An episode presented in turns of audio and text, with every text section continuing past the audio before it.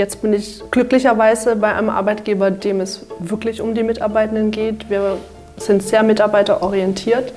Ich war aber schon bei anderen Arbeitgebern, wo das nicht so war. Das sagt Julia, 28 und HR-Managerin, also in der Personalabteilung mittlerweile eines Pharmaunternehmens in Frankfurt. 100 Menschen arbeiten dort. Und wie sie eben angedeutet hat, kann man als Firma sehr unterschiedliche Ideen davon haben, wie man mit seinen Mitarbeitenden umgehen soll. Dementsprechend unterschiedlich sind auch die Menschen, die in der HR-Abteilung arbeiten. Ja, und ich habe die Sorte Julia erwischt. Sie hat mir ihren Job, ihre Idee davon erzählt, bei sich zu Hause.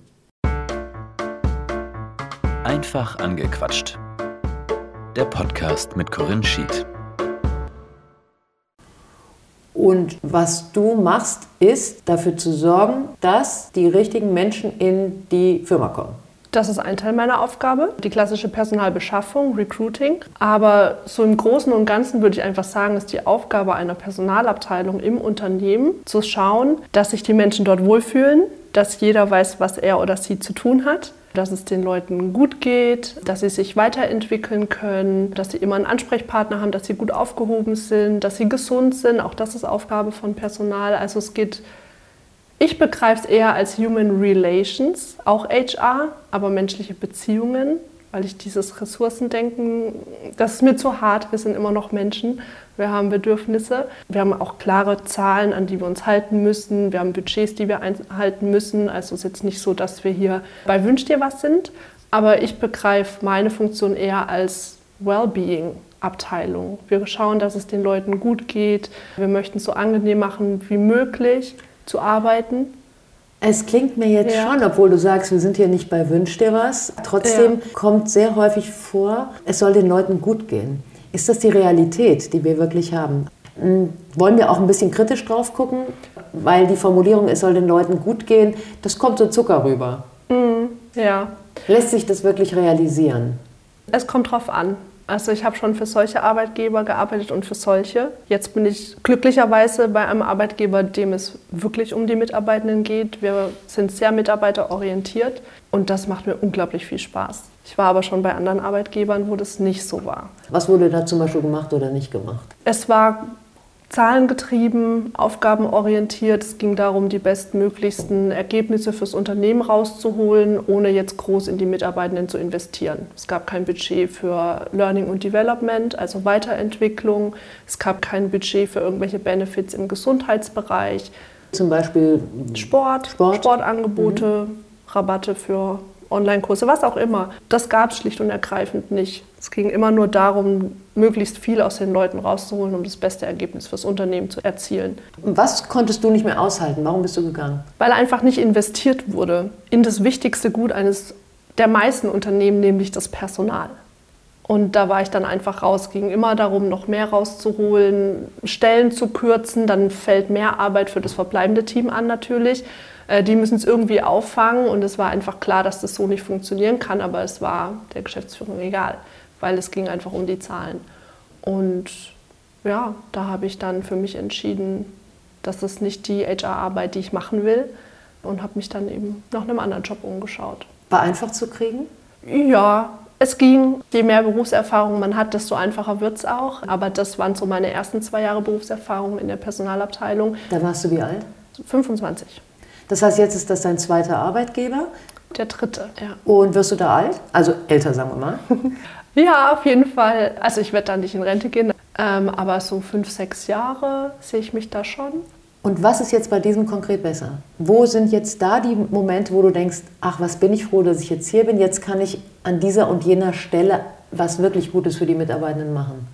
Also einmal bekommen wir die finanziellen Mittel einfach, um die Benefits zu gestalten. Also was können wir den Mitarbeitenden neben ihrem Gehalt und ihrem Urlaub noch zum Beispiel? Eine betriebliche Altersvorsorge, Trainings, wo man, wo man mitmachen kann, Gesundheitszuschüsse, Fahrtkostenzuschüsse, alles Mögliche. Da ist viel Bewegung drin in dem Thema. Zuletzt hatten wir zum Beispiel einen Schlafparcours virtuell angeboten, weil wir einfach auch gemerkt haben, dass bei uns die psychische Belastung wirklich zunimmt unter den Mitarbeitenden. Ob das jetzt Corona geschuldet ist oder Workload, das kann verschiedenste Gründe haben. Aber wir haben einfach gemerkt, psychische Erkrankungen nehmen zu. Da laufen auch unglaublich viele Studien gerade dazu, weil das während Corona ja insgesamt auf der ganzen Welt gefühlt angestiegen ist. Ähm, ich denke, es hat mit Corona zu tun, mit der Isolation, mit dem Homeoffice. Die sozialen Kontakte haben gefehlt, das ist natürlich ein Punkt. Und auf der anderen Seite haben wir ein sehr intensives Jahr hinter uns in der Firma. Wir haben sehr viel gearbeitet alle. Und ja. Und, und was habt ihr da mit dem Schlafen gemacht? Das habe ich jetzt nicht verstanden. Das war so ein virtueller Schlafparcours, wo man äh, verschiedenste Stationen hatte, wo man sich einfach Tipps holen konnte. Wie kann ich besser einschlafen? Wie sieht eine gute Schlafhygiene aus? Also, ich bin zwei Stunden bevor ich schlafen gehe nicht mehr am Handy. Versuche so künstliche Bildschirmlichter einfach zu vermeiden. Wurde gut angenommen? Ja, ich, ich denke schon. Also wir haben das nicht getrackt, tatsächlich. Nee, aber wir haben einzelne Feedbacks bekommen. Natürlich, die haben sich sehr gefreut, dass sie das machen konnten. Wir wussten auch, dass es bei ein paar Personen tatsächlich ein Thema war oder ist mit dem Schlaf.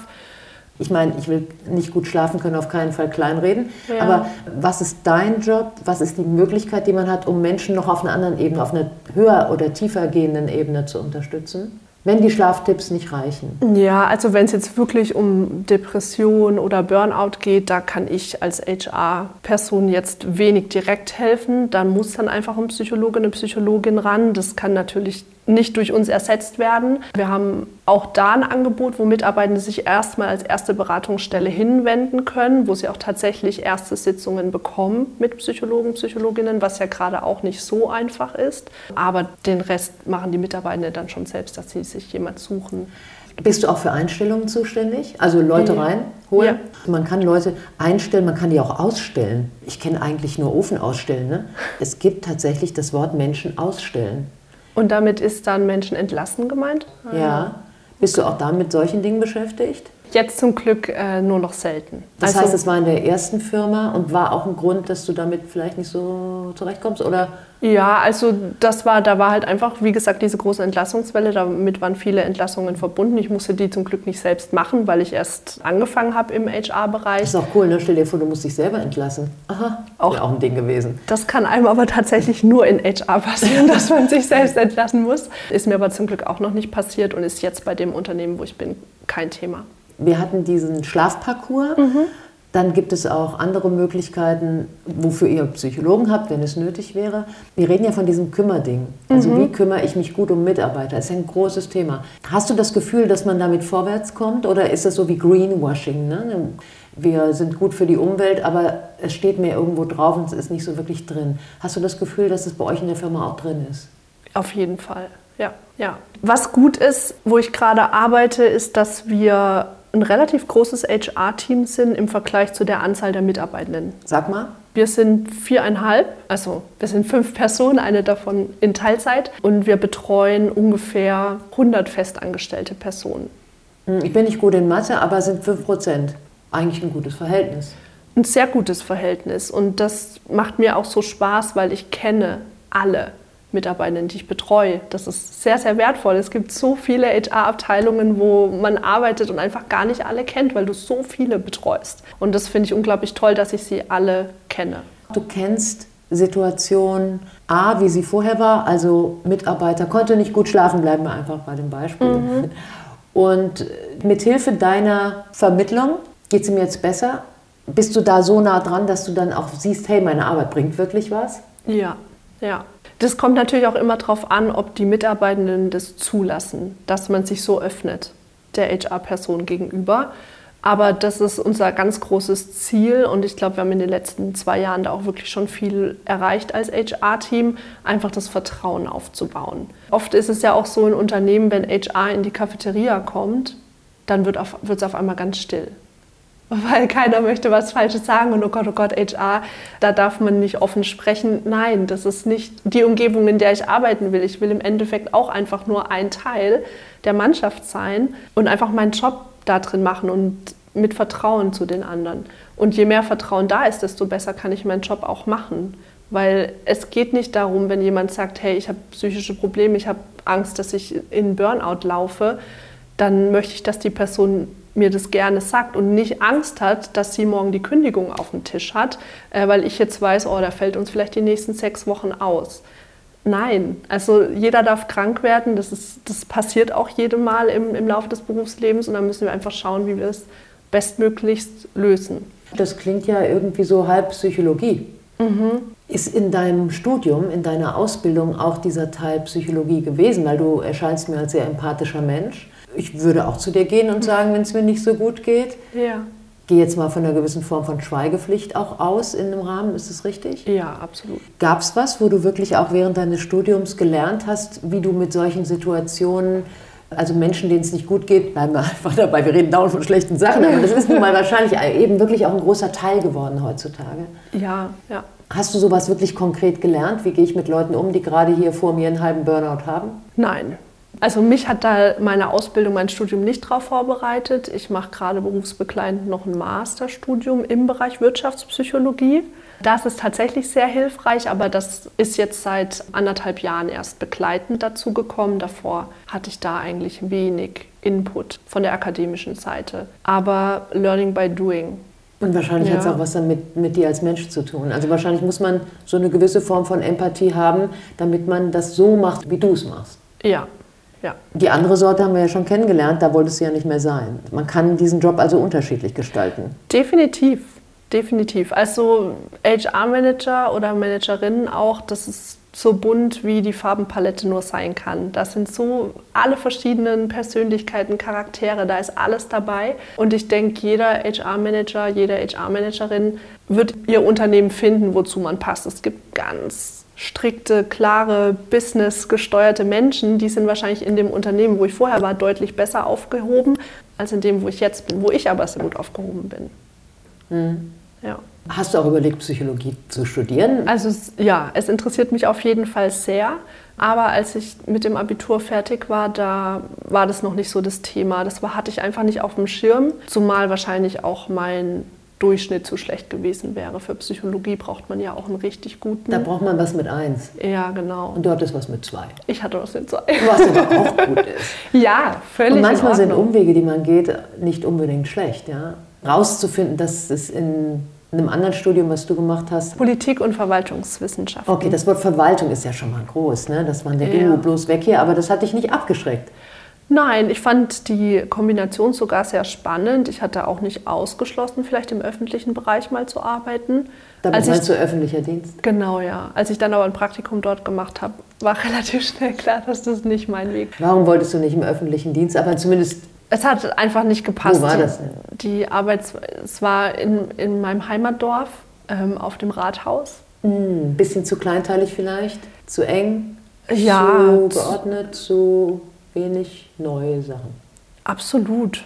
Also ein bisschen eingestaubt auch einfach. Ich glaube, dass die da wirklich einen tollen Job machen. Das möchte ich auch gar nicht in Frage stellen. Aber auch diese Arbeitsweise, das ist alles sehr bürokratisch, viel noch auf Papier. Das erschien mir alles ein bisschen umständlich. Das ist alles nicht so 2.0, ne? Nee. Nee, wo kommst du her? Das klingt wie, ist es Baden-Württemberg?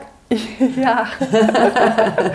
ja, äh, also ich komme aus Dörzbach, das ist ein kleines Dörfchen zwischen Schwäbisch Hall und Heilbronn. Wir grüßen das Rathaus dort an dieser Stelle. Genau, vielen Aber Dank. Aber es ist ja auch wichtig für dich gewesen, deinen Weg zu finden. Insofern hat dieses Rathaus einen Sinn erfüllt, auf eine andere Art und Weise. Ja, und es war trotzdem eine schöne Zeit. Ich mochte die Menschen da total gerne, die dort gearbeitet haben. Und ich war super dankbar, dass ich die Möglichkeit bekommen habe, so schnell und unkompliziert da mal reinschauen zu dürfen. Wie sieht dein Tag aus? Also du fängst wie viel Uhr an? 9 Uhr, halb zehn, zehn? Acht. Acht, ach du meine Güte. Was machst du? Also wie ist dein Tagesablauf? Wie müssen wir uns das vorstellen von einer Human Resources Frau? Also viel Mails. Ähm, es läuft tatsächlich viel über Mails, die ganze Korrespondenz mit den Bewerbern und Bewerberinnen. Äh, Recruiting hat die letzten zwei Jahre unglaublich viel meiner Arbeitszeit eingenommen, weil wir viel eingestellt haben. Und das war immer Prio 1. Recruiting muss zack, zack, zack, das muss ganz schnell gehen. Dann natürlich immer wieder Videointerviews, Vorstellungsgespräche im Kalender, Abstimmungen mit den Führungskräften zu ja, Themen einfach in den Teams meine Mitarbeiterin ist schwanger geworden, mein Mitarbeiter möchte in Elternzeit gehen, die Person fällt jetzt sechs Wochen aus, ich brauche Ersatz. Also diese ganzen Personalthemen einfach. Sind wir schon am Nachmittag oder ist das noch der Vormittag? Das ist noch der Vormittag, ah. wobei bei mir eigentlich jeder Tag anders aussieht. Also ich habe keinen klaren Tagesablauf. Das, das, ja. Ich weiß morgens nicht, wie mein Tag aussieht. Schön. Ja. Oder? Auf jeden Fall, doch. Das ist sehr abwechslungsreich, es sind immer andere Themen. Natürlich gibt es auch Themen, die nerven. Zum Beispiel. Jetzt ist die Gelegenheit. Und ab morgen ist das Thema weg aus deinem Alltag. Was, was nervt? Schwierige Mitarbeiter, Mitarbeiterinnen. Wann ist ein Mitarbeiter, eine Mitarbeiterin schwierig? Also es gibt ja so ein Sprichwort, dass 20 Prozent der Belegschaft 80 Prozent der Arbeit machen. Es gibt noch einen Spruch, fällt mir gerade ein. Es gibt in jedem Unternehmen die gleichen Leute, sie heißen nur anders.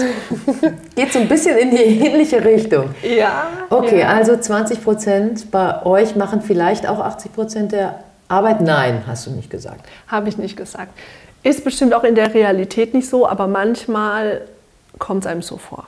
Also es gibt einfach so spezielle Kandidaten, Kandidatinnen, wo man sich denkt, oh. So, was machst du dann? Gehst du hin, klopfst du auf die Schulter und sagst, wir müssen mal reden in meinem Büro. Nein, also so in der Regel eskaliert das nicht, dass ich sagen muss, so und jetzt müssen wir mal hier ein ernstes Gespräch führen. Also ich verstehe mich als interner Service-Dienstleister. Ich möchte immer, ich möchte alle gut versorgen, ich möchte einen guten Job machen, ich möchte, dass sich alle wohlfühlen. Deshalb lasse ich das die Person in der Regel nicht spüren, wenn ich jetzt gerade mal keinen Bock habe, noch ein fünftes Mal über die Gehaltsabrechnung vom März zu sprechen, obwohl schon alle Fragen geklärt sind und wir jetzt auch schon fünfmal dazu telefoniert haben. Ja, Was ist so das, äh, wo du sagst, das muss ich jetzt machen? Ich würde es gern abgeben. Schon auch oft so Behördensachen, so die, die, die Behörde XY möchte jetzt noch die Arbeitsbescheinigung und das hier und jenes, Arbeitszeugnisse, super, also nervig. Ich mag das überhaupt nicht. Ich lege da auch keinen Wert drauf auf Arbeitszeugnisse, schaue mir die übrigens auch nicht an. Also das mit dem Verwaltungssachen nerven, das höre ich immer wieder. Egal bei welchem Job.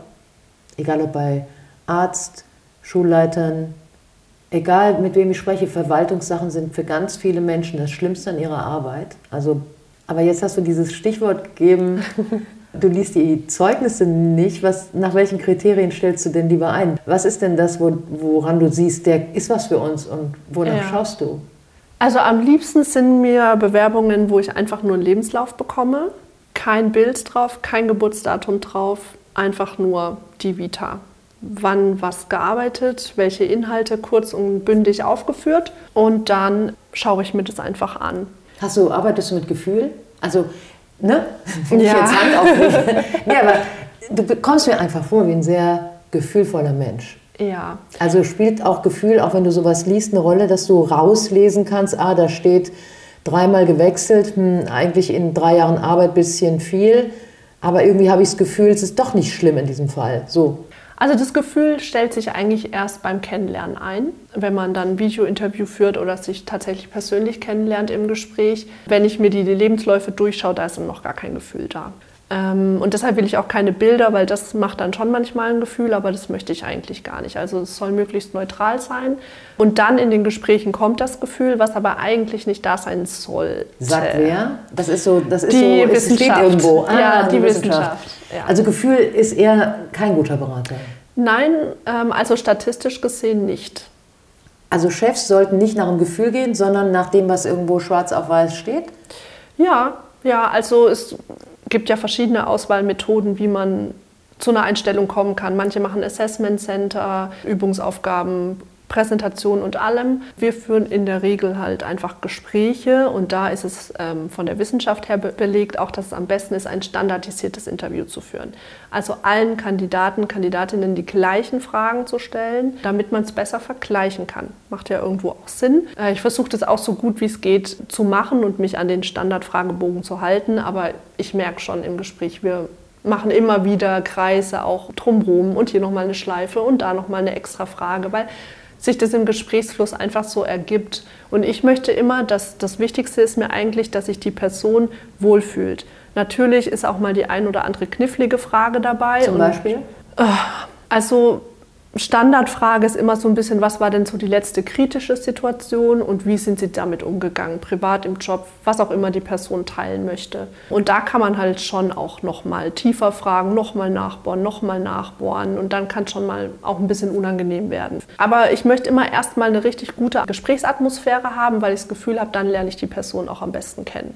Dann öffnen sich die Personen, wenn sie sich trauen, einfach frei zu sprechen und nicht die ganze Zeit überlegen, okay, was möchte jetzt die Gegenseite von mir hören? Was ist die perfekte Antwort? Danach suche ich gar nicht. Mir ist so ein bisschen der Personal Fit, der Cultural Fit am wichtigsten. Also, dass die Person zu uns passt. Und zwar äußerlich, innerlich, also jedes Unternehmen Meinst hat du ja... jetzt Unternehmenskultur Ja. fit mäßig? Ja, wie ist unsere Arbeitsatmosphäre und welche Personen passen da gut rein? Ergänzen das gut? Natürlich möchte ich nicht, dass am Ende alle gleich sind. Wir wollen schon eine gewisse Diversität auch drin Also haben. eine Heterogenität. genau, absolut. Und was ist so ein, geht gar nicht in so einem Gespräch? Also meinetwegen, ihr habt zehn Fragen, wenn ihr so Mhm. ein standardisiertes Verfahren macht, was du jetzt gerade beschrieben hast. Was ist denn sowas, wo ihr schon nach Frage drei wisst, oh, der hat das oder die das geantwortet und da brauche ich die anderen Fragen schon gar nicht mehr stellen, ist raus. Oder gibt es so wirklich so No-Gos? Gib jetzt mal ein paar Tipps.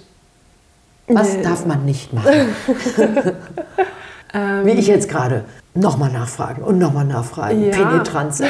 Ja, ist wahrscheinlich zu augenfällig. Was, was ist nicht gut? Was gar nicht geht, ist, wenn ich spüre, dass es unaufrichtig ist. Also, dass die Person mir einfach nach dem Mund redet und einfach das sagt, was sie denkt, was ich hören will. Also, wenn ich frage, was sind Ihre Schwächen, wo wollen Sie besser werden, wo sehen Sie Entwicklungspotenzial? Und dann bekomme ich zum hundertsten Mal die Antwort, ja, ich bin schon ein bisschen arg perfektionistisch und ich bin auch sehr ungeduldig. Das möchte ich nicht hören. Wo möchtest du besser werden? Ist es in der, in der fachlichen Richtung? Gibt es noch äh, fachliche Punkte, wo du dich verbessern möchtest? Möchtest du stressresistenter werden? Möchtest du Ja, aber das klingt für mich ganz ehrlich genauso, ich sag mal, abgelesen wie die Nummer, ich bin zu ungeduldig und was war das erste, was du gesagt? Perfektionistisch. Perfektionistisch klingt für mich genauso, ich sag mal, austauschbar, wie Mhm. ich möchte stressresistenter werden, klingt für mich genauso. Also finde ich jetzt persönlich keinen Unterschied, ehrlich gesagt. Ja, Dann habe ich vielleicht nicht genau verstanden. Nee, es ist, viel, es ist einfach so, dass das, glaube ich, auch einfach so die Ratgeberantworten sind. Wenn man so ein bisschen recherchiert online, was kann man so für Fragen gestellt bekommen, wie antwortet man am besten drauf, dann ist eben bei dieser Frage nach dem Entwicklungspotenzial einfach die Standardantwort Perfektionismus und Jeder will sich gut verkaufen und hofft, dass das Unternehmen sagt, also so einen Perfektionisten, Genau. den brauchen wir hier. ja, es sind eigentlich so Schwächen, die man auch schon wieder sehr gut Verstehe. auslegen kann.